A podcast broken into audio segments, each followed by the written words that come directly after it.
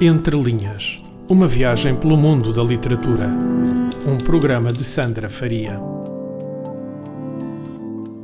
Olá, eu sou a Sandra Faria e este é o podcast no qual viajamos até ao outro lado dos livros e da escrita e no qual ficamos a conhecer as vozes de quem tem muito para dizer. Neste episódio, quem conversa comigo é o Fábio Anunciação, tem 21 anos e recentemente terminou a licenciatura em Ciências da Comunicação, durante a qual esteve também envolvido em projetos relacionados com as artes cênicas e de formação na área de jornalismo. Atualmente coordena também o grupo de teatro Ibris, do agrupamento de escolas Agualva Mira Sintra, e já se cruzou em trabalho com nomes da área como Rui Catalão, Rui Neto, João Rosa e Miguel Fonseca, em projetos tanto no Teatro Nacional Dona Maria II e também na Casa do Artista. À parte isto, vai dando os primeiros passos em direção ao mundo dos média e, pelo caminho, vai pegando no papel e na caneta e deixando o seu rastro através da escrita. E é exatamente por isso que hoje está à conversa comigo. Fábio, muito bem-vindo ao Entre Linhas. Olha, e porque hoje estamos aqui exatamente para falar uh, daquilo que vais deixando nas linhas que vais escrevendo, eu hoje vou começar pelo fim. Vou começar assim de uma forma diferente e perguntar-te, neste momento, quando tu olhas para o futuro ou quando imaginas o futuro, onde é que tu te vês? Ou o que é que te vês a fazer? Ou qual é que é o teu objetivo a nível profissional? Quer dizer, eu não sei, sempre fiz muita coisa. Ou procurei fazer muita coisa. Uh, desde, desde as artes cénicas, como, como depois. O, o, jornalismo veio um bocadinho pelo acaso, foi obra do acaso, uhum. uh, através de, de, das formações que fui, que fui fazendo. Aliás, nem, nem sequer estava previsto. Uh, que eu seguisse Ciências da Comunicação. Portanto, eu, eu fui para o curso a conselho de um amigo. Percebo perfeitamente porque me aconteceu exatamente o mesmo. Portanto, estamos juntos. Mas, mas de resto, sempre, sempre me preocupei, sim, em, em fazer muita coisa, em, em não depositar expectativas apenas uh, numa só área. Uhum. E por isso, daí, porque depois aparentemente a desilusão seria maior. Isto diz-se muito, mas, mas neste caso acho que foi, foi, foi essa a questão. Uhum. Um, mas o que é que eu, eu. Eu não sou pessimista. não sou pessimista. Uh, se não for pelos jornais ou pelas revistas, há de ser por outra coisa qualquer. O teatro tem sido também. tenho estado emprestado uhum. uh, a ele, uh, mas, também, mas também tenho alguma preocupação com a, com a questão educativa. E okay. daí que gosto, gosto tanto e que esteja envolvido no, no grupo de teatro do, do agrupamento uhum. de escolas que me recebeu, e, o qual eu também frequentei durante três anos, três, quatro Quatro.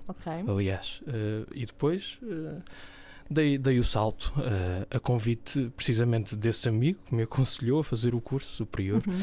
e que nem sequer estava nem, nem sequer estava nos planos. eu costumo dizer que hum, a expressão não é minha, mas que o meu brasão é de enxadas e uhum. portanto é, é tudo pessoas que mexem a terra, que eh, que trabalharam na construção civil, eu próprio passei por lá, mas uhum. uh, uh, muito novo, quando, quando, se deu a crise em 2008, em que faliam cerca de quatro empresas de construção civil por dia, uhum. e o uhum. meu pai tinha uma, mas não tinha forma de, de pagar a, a empregados, e então eu e o meu irmão uhum. acabámos a, a, dar serventia ao meu pai. E daí, daí que depois o plano para a, para, para a educação não não excedesse vá, a escolaridade obrigatória e, ela, e foi também conquistada a algum custo. Nós não, não éramos endinheirados, não, não tínhamos. Portanto, eu fiz, fiz o curso, aliás, também uh, muito fruto de, depois do Estado português. De outra forma, uh, seria impossível. Feriste a parte do teatro. Uh, eu também tenho um, um, grande carinho por essa área.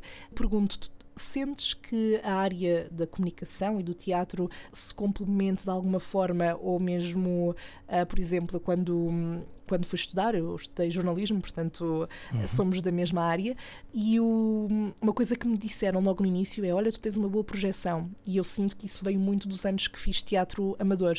Uh, e eu pergunto isto no sentido, achas que são duas áreas que também se podem complementar de certa forma? Eu creio que sim, aliás, teatro é comunicação. É? Exato. Uh, há uns anos, eh, acho que era no texto do, do Dia Mundial do Teatro, uhum. uh, há uns anos já. Sim. Acho que era o Anatoly Vassiliev que tinha escrito um, o texto. E então ele dizia que o teatro, contrariamente àquilo que, que acontecia com o cinema, era a única arte em que uh, nós de facto tínhamos um olhar de olhos nos olhos e um corpo diante de nós. As palavras de boca para boca e que de outra forma não podem, não podem acontecer em mais nenhuma das artes, acho eu. Uhum. O cinema não é impensável. Estamos, estamos presos a uma tela, como é óbvio, mas uh, de facto é essa, essa capacidade de, de humanizar uh, e de tornar comum humanizando. Acho que é um bocadinho por aí, daí que essa, essa ligação estreita entre o, entre o teatro e a comunicação venha uhum. um bocadinho dessa, dessa partilha uh, de olhos nos olhos e e se puderes, uh, portanto, se tiveres a oportunidade de fazer sempre, a conseguir conciliar a parte do teatro e até mesmo da coordenação do, do grupo e da parte mais educativa nesse sentido com a parte jornalística, vês isso como uma ambição ou simplesmente estás, vais fazendo? Eu vejo isso um bocadinho como uma utopia. Hum. Porque eh, nas redações tu não tens, não tens horário de trabalho e portanto as folgas estão em atraso. Sim. Há folgas, não, não sei quais é que serão os casos mais dramáticos, mas uhum. Eh, não, sei, não sei já se há folgas, portanto, isso é, é um bocadinho que está, está condenado ao, ao fracasso também. Uhum. E, e por isso, uh, e a arte também leva tempo, e a educação artística leva tempo. É preciso ser, ser tolerante, benevolente, ter, respirar e ter calma. Uh, e que é uma coisa que que não, não se coaduna, por exemplo, com a profissão do, do jornalista, em que é tudo tão, tão veloz. Então, acho que são há... ritmos diferentes. Claro, sim. E não há, não há, não há certezas de que, de que se possam conciliar os dois mundos. Na melhor das hipóteses, falo-ia, mas uh, uhum. aparentemente é impossível. Daí que, como disse, olho para essa conciliação como, como uma utopia embora goste muito das duas áreas e estou emprestado a ambas, não é? Colecionei vá estas, estas participações, não uhum. me estabeleci em nenhuma. E passando novamente um bocadinho para a área do, do jornalismo, lembras-te de, de um primeiro texto teu ou reportagem que tenhas feito e que te tenha ou marcado ou tenhas olhado para aquilo como eu realmente até me vejo a fazer isto? ou se não for teu, se calhar de algum jornalista que seja hum. como referência? Eu não sei, a primeira, a primeira experiência efetiva que tive hum, de jornalismo terá sido agora nas, forma, nas formações que fiz uh, no centro protocolar, porque de outra forma não tinha, não, não tinha tido qualquer experiência. Aliás, uh, as faculdades têm esse handicap à partida. Uhum. Uh, não, não nos dão a competência técnica, tu que tens de ir à, à procura. E, foi e foi precisamente nessa busca, e curiosamente foi esse curso, esse primeiro curso que fizemos, foi por intermédio da faculdade. Eu não, não, não depositava expectativas nenhumas em relação à qualidade da, das histórias que escrevia. Aliás, uh, sabia muito bem, sabia muito bem sobre o que é que em princípio gostaria de escrever, mas não sabia se, se de facto aquilo teria ou não qualidade. Portanto, é um bocadinho. Uma vez, uma vez contaram-me que. Contaram, pronto, disseram que hum, o olhar, o olhar hum, que tu dás uh, dá, dá importância, dá importância à história, uhum. porque de um conjunto de histórias tu selecionas uma e depois a forma como a contas é que lhe dá a medida dessa importância. E então, de maneira que. Pois, porque não, não, podemos, não podemos pegar no assunto uh, uh, como um todo, não é? Temos de o ir fragmentando para dar quase. Uh, não diria. A ingerir, entre aspas, não é? De, em doses homeopáticas para que, para que o público de facto fique lá e fique preso.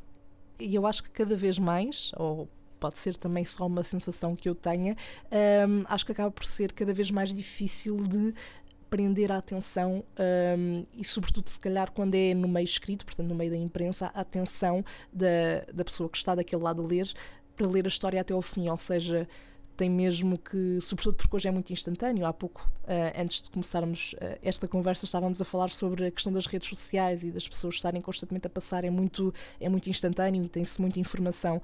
Uh, portanto, acho que há, é preciso aí essa parte de, de, trabalho por parte de quem escreve, de como é que eu vou pegar nesta história e fazer com que quem lê queira ler até ao fim ou não desista. Uhum. Porque até a mim já me aconteceu, eu estou a dizer isto, mas até a mim já me aconteceu começar a ler uma reportagem e se calhar chegar a meio e pensar, vou só ali fazer alguma coisa e depois nunca mais pego naquilo. Claro. Uh, portanto, e, e acho que nem, nem sempre é fácil. Há uma, há uma expressão muito curiosa, eu não sei se, se podemos dizê-las, mas eh, enfim, que é daquelas expressões assim feinhas, vá, digamos Estás à assim. vontade. É? Aqui podes dizer o que tu quiseres. Fantástico, fantástico. É que é preciso, é preciso que quem escreva, seja onde for, consiga. Pois, agora, agora são, são as resistências. né? consiga agarrar o público pelos tomates. É esta de expressão. forma a efetivamente prendê-lo, não é? Claro, claro. Em que tu o puxas e ele, vem, e ele vem contigo. A imagem, se calhar, é um bocadinho infeliz, mas, mas foi. Mas eu, a eu intenção. estou a citar. Exatamente. Eu estou a citar. Exatamente. E eu acho que passa muito bem a ideia, a ideia que é preciso, com que é preciso ficar. Mas eu tenho um bocadinho esta hum, sensação ah, infeliz em relação ao jornalismo, pelo menos aqui em Portugal, que, que há poucas histórias. Há, hum, achas que, que falta realmente mais este tipo de jornalismo? É assim, é o jornalismo que me interessa, portanto, não havendo, eu acho que vai, ser, vai sempre fazer falta.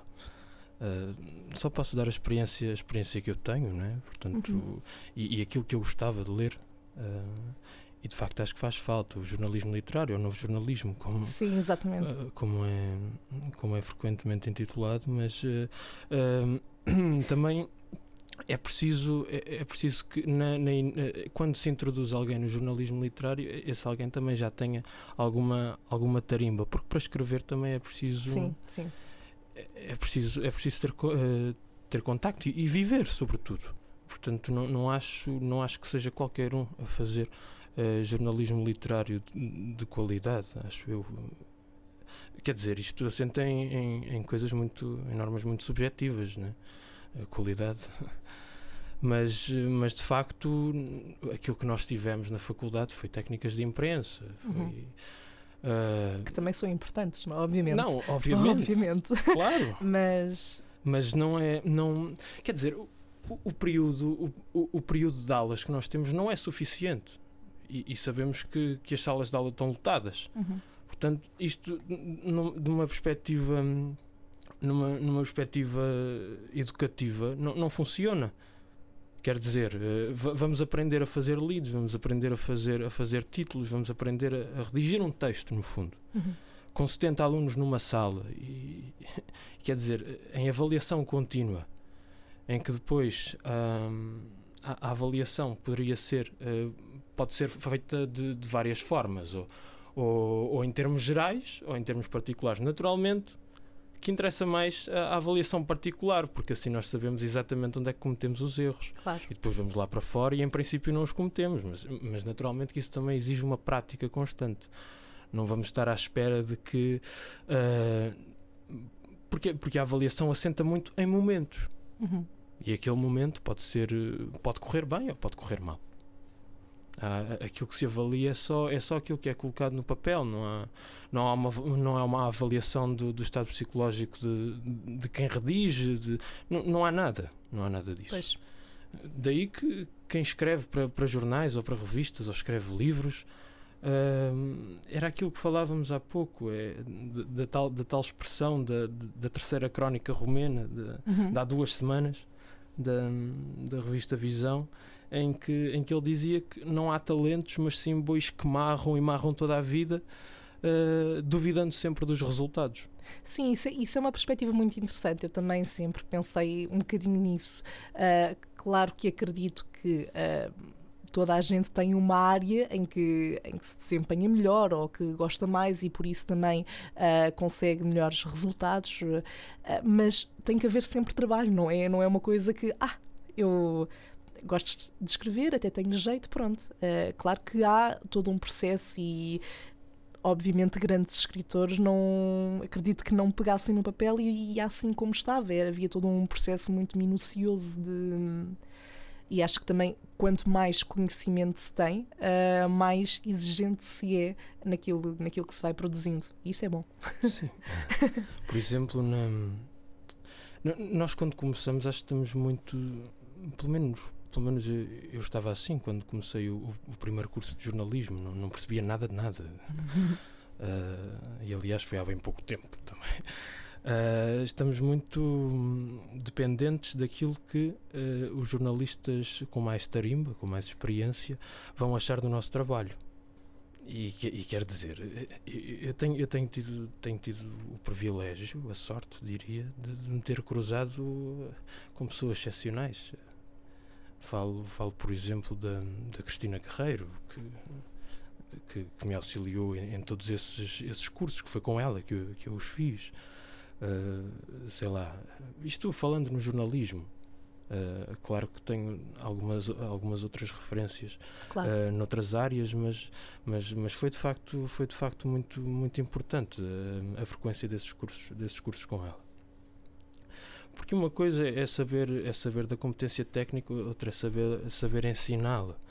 E, e acho que ela, que ela é capaz de, de conciliar isso tudo muito bem. Uma espécie de uma visão muito equilibrada das duas coisas. E ela, uhum. e ela tem, né? Sim, nem toda, nem toda a gente consegue, consegue fazer isso. Parece, às vezes parece fácil pensar, ok, alguém tem muito conhecimento desta área e portanto vai ser bom ensiná-la. Não. Um, é preciso também pronto, ter essa capacidade de explicar e de, de arranjar uma forma que, que, seja mesmo clara ou que. E sobretudo de depositar confiança em quem não conhecemos. E é preciso uma coragem muito grande, acho eu. Sim. Uh, daí que, que, se louve muito este, os formadores. Uhum. Porque apostam em pessoas que não conhecem. Por exemplo, na, na, na concepção de uma revista que uh, que vai ter circulação nacional, ainda não posso avançar com muita coisa. Certo, certo. Mas uh, nós tínhamos, fomos a, a, Beja, a Beja, a Évora, a Sinos. Uhum. E há bocado perguntava, uh, perguntavas-me se havia um texto ou se havia uma reportagem de que tivesse gostado muito. Eu não sei, eu não sei de facto até que ponto é que hum, o texto pode ser uh, fiel àquilo que às relações que depois nós estabelecemos com as pessoas que estão no local. E, de facto, nessa altura, tinha sido a abertura do, de um campeonato em, em Évora. Estávamos em Évora nessa altura. Eu não tinha sido nomeado para cobrir o evento naquele dia. E então andava a apanhar papéis. Como um, como um miúdo que não, não, não sabia fazer nada. Quer dizer, eu tinha tido uma experiência de uma semana de um curso de jornalismo, nada mais. Uhum e andava a apanhar papéis. E foi, e foi precisamente aí que me lembrei uh, de uma história, do, a história do Teatro Camões em 98, do jovem estagiário do público que, na altura, uh, que ia cobrir um evento cultural de homenagem à Amália uhum. e que quase que se privou de ir à homenagem ao, ao chamado. Se calhar estou-me a repetir, mas ao, ao, chamado jornalismo de centro e periferia. Uhum. E ele Sim. escolhe a periferia, ou seja, não, não, escolhe, não escolhe o evento propriamente. E, e se calhar foi uma sorte eu não ter sido nomeado para, uhum. para cobrir o evento, porque senão andava lá no evento e, e, e, cobria aquilo que em princípio toda a gente já ia saber. Né? E, e de maneira que encontrei um, um senhor, uh, era o José Branco era, era o estereótipo do homem alentejano, quer dizer, de boina na cabeça, com uma, com, uma, com uma interior branca e uma camisa de flanela, e, e que estava lá. E que era, era um homem que, comparativamente ao universo que lá estava, porque aquilo era um campeonato de jovens, o, o homem já, já, já, estava, já estava na reforma, ou estava perto da reforma. Então eu acho, epá, é por aqui. Esta é a senhora que estava parada à frente da, à, à espera da Amália à porta do Teatro Camões. Aquela é, aquele, aquele senhor era a minha senhora à porta do Teatro Camões. E então foi por aí que eu optei. Aliás, e escrevi, escrevi, diria, um, perfil em, uhum. em relação a, a, esse momento. Enviei-te até. Não, ah, não. Foi daquelas duas reportagens que, do. Jorge. Exatamente. Exatamente. Ah, sim, já, já estou a ver. Uma delas. Sim. sim.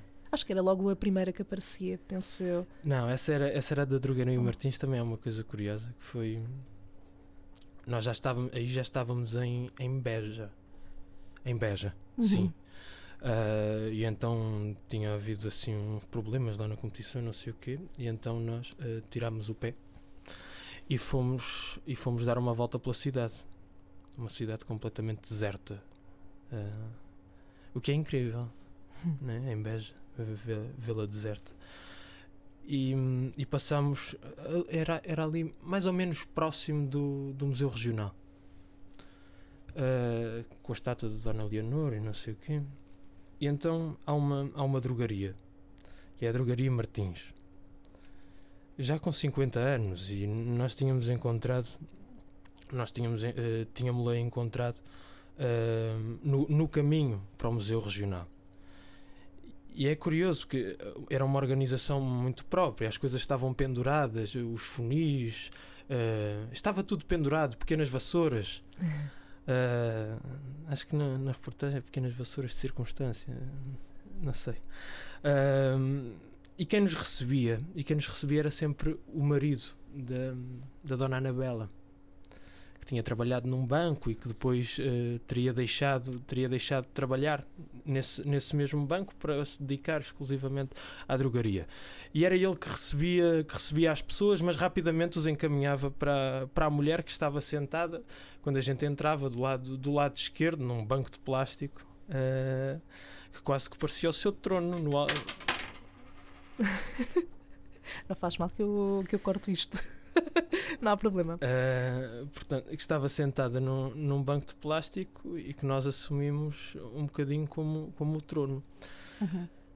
E, e de facto, depois disseram-me para eu entrar e olha, agora amanha-te. e foi isso que eu fiz. E gostei muito de, de, de, falar com aquela senhora.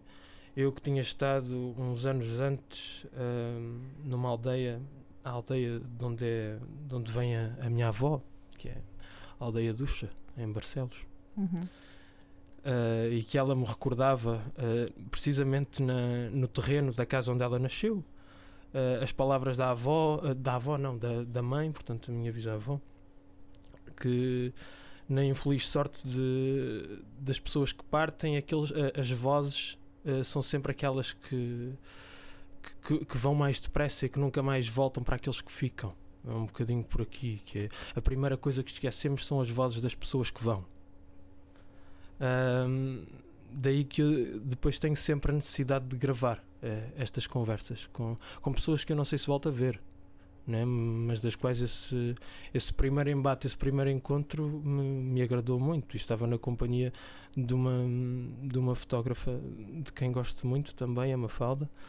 Um, e que esteve ali e que esteve ali com, com uma força fantástica uh, quando, quando me disseram de um grito lá de fora uh, Fábio, tens de, tens de aprender tens de aprender a, a, levar, a, a cobrir durante o tempo como é que era? Tens, tens de aprender um, a demorar o tempo consoante aquilo que vai consoante o espaço que vais ter para ocupar e eu não liguei nada àquele conselho, eu fiquei lá. o Sim. que me interessava era aquilo. Claro. Sim, quando nos metem esse tipo de limites, sobretudo quando se trata destas histórias em que se quer mesmo ouvir o que a pessoa tem para dizer, é, é chato. Eu, eu faria exatamente o mesmo que tu, portanto, acho que fizeste bem. eu não sei se depois até que ponto é que se confunde a pessoa com o profissional. E, e, e que riscos é que isso acarretam também para, para, para o texto que vai ser redigido, não é? Sim, é uma linha, acaba por ser uma linha um bocado tenue às vezes. Mas eu acho, lá está, era aquilo que tínhamos referido, referido há pouco. Eu acho que as pessoas gostam de ler, uh, ler esse tipo de, de histórias porque lhes, às vezes faz-lhes lembrar também alguém ou algum episódio da, da sua vida. Uh, portanto, essa parte para mim do jornalismo e com estas histórias que estiveste aqui a contar é muito, é muito importante. Bom, entretanto, focando agora a nível das tuas referências literárias, uh, porque não podia deixar de perguntar, tens algum autor, ou, vários até, que gostes muito de ler, que te inspirem, que, que te motivem a escrever ou até te motivem a seguir esta, esta parte da, da escrita, quer seja no jornalismo, quer seja coisas que vais escrevendo por aí? Olha, uh, acho que te vou responder com uma, com uma frase que o que o Manuel António Pina repetia muitas vezes do Jorge Luís Borges, que, era, que, a, que a escrita está atravessada por todas as pessoas que conheci em todos os lugares que amei. No fundo, gosto muito desta, de, desta imagem. Eu não sei se é exatamente assim, mas, uh, mas, mas é, é, é por aqui. Uh, todos os livros que, que eu li, acho que são os resultados disso, não é? Quer dizer, e, e, e a leitura até me chegou, até me chegou relativamente tarde. Chegou sobretudo. E, e hoje eu vejo um bocadinho como a leitura é a minha servidão diária. Uhum. Não há um dia que, que eu passe sem, sem ler qualquer coisa. E como disse, chegou tarde, chegou aos 16, muito, muito fruto de, dessa, dessa ligação íntima que, tinha, uh, que mantinha com, a, com as artes cénicas, mas com uma coisa que eu acho que ainda era mais importante do que isso, que era uh, a minha avó, com a, qual, com a qual eu ainda hoje vivo e que uh, no alto dos seus 89 anos hoje, começou começou a ter dificuldade uh, em andar, era com ela que nós íamos à missa, de uma, uma educação católica. Embora, embora não, a tenha, uh, não tenha feito sequer a primeira comunhão, por isso eu sou um fraco exemplo nesse sentido, não sou um exemplo a seguir. Uh, ou sou, quer dizer, depende. mas, mas de facto, quando, quando se dá essa, essa paragem por, por um, um handicap físico, por, um, por, por razões de ordem física, um, ela fica com dificuldade em andar e por isso a única coisa que a mantém eram as histórias que ela tinha. E eram histórias que, que vinham frequentemente um, à hora do almoço, porque era, era um momento em que eh, de facto tinha um horário mais flexível e então dava-me para vir almoçar a casa e então tinha tempo, porque é preciso tempo. E às tantas, uh, aquelas histórias que vêm, nós já, já começamos a perceber que uh, os velhotes têm as histórias, as histórias favoritas, porque são aquelas que vêm sempre. Uh, e a única forma de eu poder, de eu poder retribuir isso com alguma, digamos, experiência mística, não poderia ser a experiência do cotidiano que ela tão bem conhecia. Eh, porque ela eh, sempre, sempre me acompanhou e, portanto, está comigo desde a nascença. Foi ela que me criou e, portanto, tudo aquilo que viesse do cotidiano ela já sabia. Não adiantava, não adiantava eu estar com, com grandes histórias, porque ela, ela sabia exatamente o que é que se tinha passado. Uhum. E é a partir daí que surge depois a possibilidade, digamos, de, de eu próprio viajar, mas levá-la comigo com os livros. Aliás, aquela, aquela expressão, a, expressão que, que usei há bocado do meu brasão ser de enxadas, não, não, não, foi, não foi utilizada impune, não é? Quer, quer dizer, uh, era mais fácil eu ter, eu ter uma peça de roupa do que ter um livro. Perfeitamente normal, porque era aquilo que não, que não tinham tido na altura e, portanto, queriam dar-me a mim. Eu comecei a ler por, uh, através de livros que professores meus, com os quais ainda hoje mantenho uma amizade, uh, me ofereciam. Uhum. O primeiro livro que me ofereceram, se calhar, foi, foi Os Contos do Gin Tonic, do, do, do Mário Henrique Leiria. Uh, de, foi, um, foi um professor de história meu. Porque, porque ele ia comprar na feira, na feira de Queluz uhum. e, e de repente.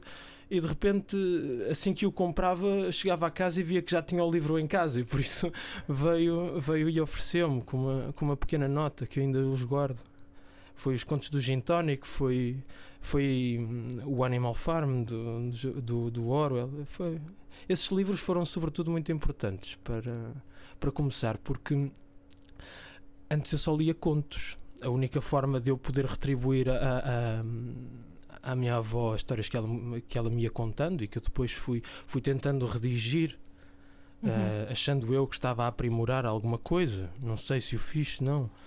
Uh, era, era pegar em obras e contar-lhe contar coisas uh, que os outros tinham escrito acerca daquilo que tinham passado ou, ou, ou, ou apenas os, os territórios ficcionais, vá, porque a escrita é sobretudo isso, não é? É, é ficção. E, e aliás, uh, li, comecei por, por ler Manuel da Fonseca, depois uh, Mia Couto, porque, uhum. porque ela tinha lá estado tinha, tinha estado. Não, não tinham sido longos períodos em África, mas te, períodos de seis meses. E então seria, porventura, uma forma de, de apostar num certo revivalismo dessa, uhum. dessa, dessas experiências que ela, que ela tinha tido. E, e hoje, como a memória se vai desgastando, eu, eu vou, vou contando às vezes o, o, os contos que comecei no, no início. Uh, e esse do, do Miyakoto que ela gosta muito, que é o sangue da avó manchando alcatifa, é, é, acho que é muito conhecido. Uh, aliás, chegava a uma altura em que eu estava a trabalhar na mesa da cozinha para não incomodar ninguém. Uh, e ela se sentava na cadeira de verga e dizia: Então, mas não tens nada para, não tens nada para me ler antes de ir para a cama. Uma rotina já. Sim, é, que se criou. Depois fomos para coisas mais longas. Lembro-me, um, esse livro também é muito importante, que é O Meu Nome é Legião, do António Lobantunes, que eu, eu li-o, li-o para ela. Uhum. E que depois foi muito importante no, no contacto, no contacto com, com os miúdos do, que iam para o teatro, porque eram miúdos de bairro, de quem eu gosto muito. Uhum. E, e esse livro foi, foi particularmente uh, importante precisamente por causa dessa, dessa experiência de, de bairro e de, e de crianças. Uh, ele costumava dizer em relação a esse livro para os quais, para os quais roubar e matar era a única maneira de pedir colo.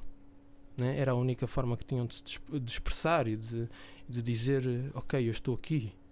Uhum. E, e, os miúdos com os quais contactava, uh, alguns tinham irmãos na prisão, tinham, tinham, tinham sobretudo uh, a, experiência, a experiência que me faltava.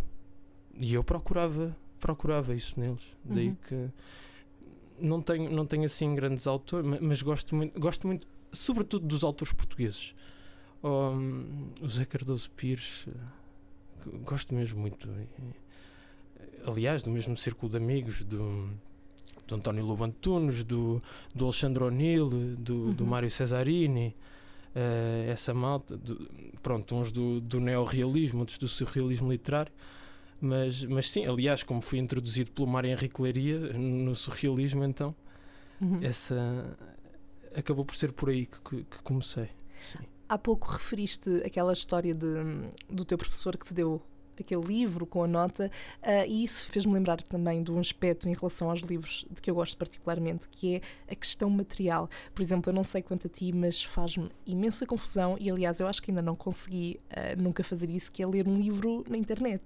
Uh, e a questão de ter o livro, e mesmo eu tenho, eu tenho em casa livros, obviamente, quando era muito pequena, livros de, de desenhos e com histórias muito, muito pequenas, mas eu não os consigo, uh, não me consigo ver livre deles, não consigo deitá-los fora, não consigo vender, porque tem ali uma, uma ligação emocional. Porque às vezes, mesmo que não gostes de um livro, aquilo trouxe alguma coisa. Um, e eu acho que um aspecto muito positivo dos livros e de ler é essa questão também de, de folhear uh, e eu olhar agora para os livros que tenho em casa e pensar, ah, este livro, pois é, e se calhar voltar a lê-lo quando eu quiser. Uh, não sei se também vês nisto uma, uma coisa positiva na parte dos livros ou se nunca pensaste muito sobre esta questão. Apesar de tudo, eu acho que hum, os, os, os e-books estão a tentar ao máximo aproximar-se do papel que é em, em, alguns, em alguns formatos tu já consegues sublinhar, já consegues fazer notas. Uhum. Mas, mas eu não acho. Não acho, por exemplo, não, não é a mesma experiência com o papel, porque no, no papel tu podes escrever nas margens. Né?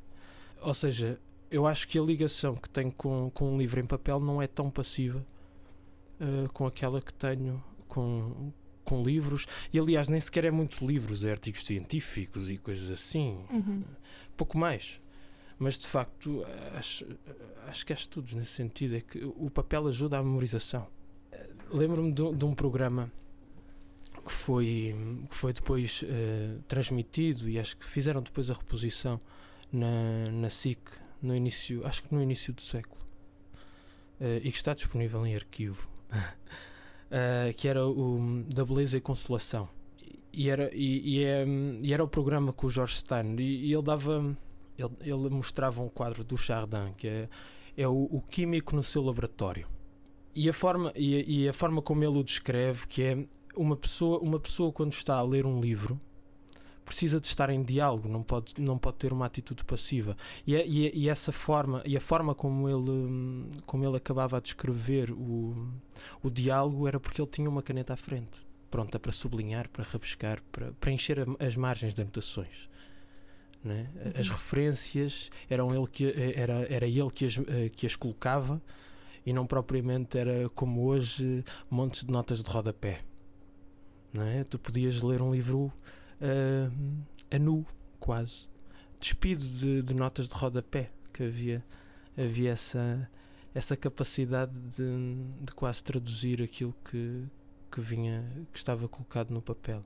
Uhum. E, e, esse, esse, esse quadro, é, ele depois entra um, pela forma como o Chardin era capaz de, de pintar o, o silêncio, que é uma, é uma imagem muito, muito engraçada, pelo menos para mim. Uh, mas, era, mas era isso. É que eu, eu acho que, que o livro em papel nos dá a capacidade de dialogar com ele, porque depois um livro é um, é um, é um instrumento de partilha. Não hum. fica lá, pode ser lido por outros. Independentemente de já ter as anotações de, uhum. e de moldar, possivelmente, a interpretação que os outros vão fazer no livro. Mas, mas pelo menos também, também deixa algumas pistas para que para aqueles que, que depois vêm para o, para o ler possam, possam consolidar um bocadinho mais ou acrescentar qualquer coisa. Uhum. Concordo, concordo bastante. Olha, Fábio, já estamos a chegar mesmo, mesmo ao final da, da nossa conversa, deste bocadinho também de partilha. Uh, e por falar em partilha, tinha-te pedido uh, se podias trazer um, uns rabiscos ou um certo de algo que tenhas escrito para partilhar connosco. Tens aí contigo? Tenho, tenho. Então, quando quiseres, está à vontade se... para espalhar a tua magia. Vamos lá ver.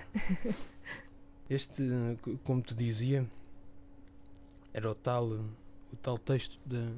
Aliás, o título em princípio é provisório, que é sobre o jornalismo de centro e periferia. Por isso não fujo muito daí. Uhum. E da tal história do Teatro Camões. Um, e é curiosamente também acerca do senhor, do senhor José Branco. É por aí. Procura a concretização de uma história, lembrando-me do que provavelmente terá ficado por dizer em 1998, da mesma forma que o Mohamed procurava as tigelinhas de sopa durante o jantar de família a 28 de fevereiro de 2012, mas sem o luto. Há talvez em José Branco os detalhes da mulher à porta do Teatro Camões em 98. E repito talvez porque não a conheci pelos meus olhos, mas pelos de quem o cinema ensinara a saber contar, a serenidade, a bondade. Vai dando pequenos relatos a retalho, por entre telefonemas da mulher, estou com um amigo, da terra que regressa e reconhece idêntica. Não raras vezes a deixou para ver erguer outras obras, mas é ainda sobre ele que recai a orientação dos turistas que por ali passam, bastando-lhe um sinal com o nariz ou um braço no alto para depressa os encaminhar. Tudo afinal fica mais respirável agora. A autoridade, no sentido latinista de autoritas, não do poder ou da sua sede, mas sim da importância ou do prestígio e crédito que se reconhece a uma pessoa ou pela sua qualidade e competência em alguma matéria, é definição que volta a levantar a cabeça não apenas no dicionário da Real Academia Espanhola. Olha, Fábio, muito obrigada por ter estado aqui à conversa comigo e pela tua partilha. Um, foi muito interessante. Obrigado, Viu. E, um, muito obrigado há alguma plataforma em que quem nos está a ouvir possa hum, seguir ou acompanhar coisas que vás escrevendo? Por enquanto, não. Mas é para ficar atentos. Ainda está. Não sei se acharem que vale a pena, uh, porque não. Mas, uh, mas sim. Uh, algumas coisas vou, vou, colocando em redes sociais, mas isso vale o que vale. Uhum. tenho, tenho, obviamente, uma plataforma, mas, mas ainda está vedada por enquanto. E quando, e quando chegar à altura, acho que, que a torne pública. Na melhor das hipóteses, espero eu, uh, que a escrita não vá possa não ser apenas neste, neste tipo de plataformas, mas uhum. uh, provavelmente nos jornais ou revistas que por aí andam. Mas uh, é também uma questão de sorte. E vamos ver se ela acontece ou não. Oxalá que sim. Oxalá que sim, vai correr tudo bem, certamente. Quanto a mim, da minha parte é tudo por hoje, mas para a semana o Entre Linhas regressa com um convidado diferente e novas histórias para ouvir. E até lá podes acompanhar tudo através do Facebook e Instagram em entrelinhas.podcast e ouvir os episódios anteriores no SoundCloud em soundcloud.com/barra entrelinhaspodcast ou então passar pelo iTunes e Spotify. Temos encontro marcado para a próxima quinta-feira. Até lá, boas leituras.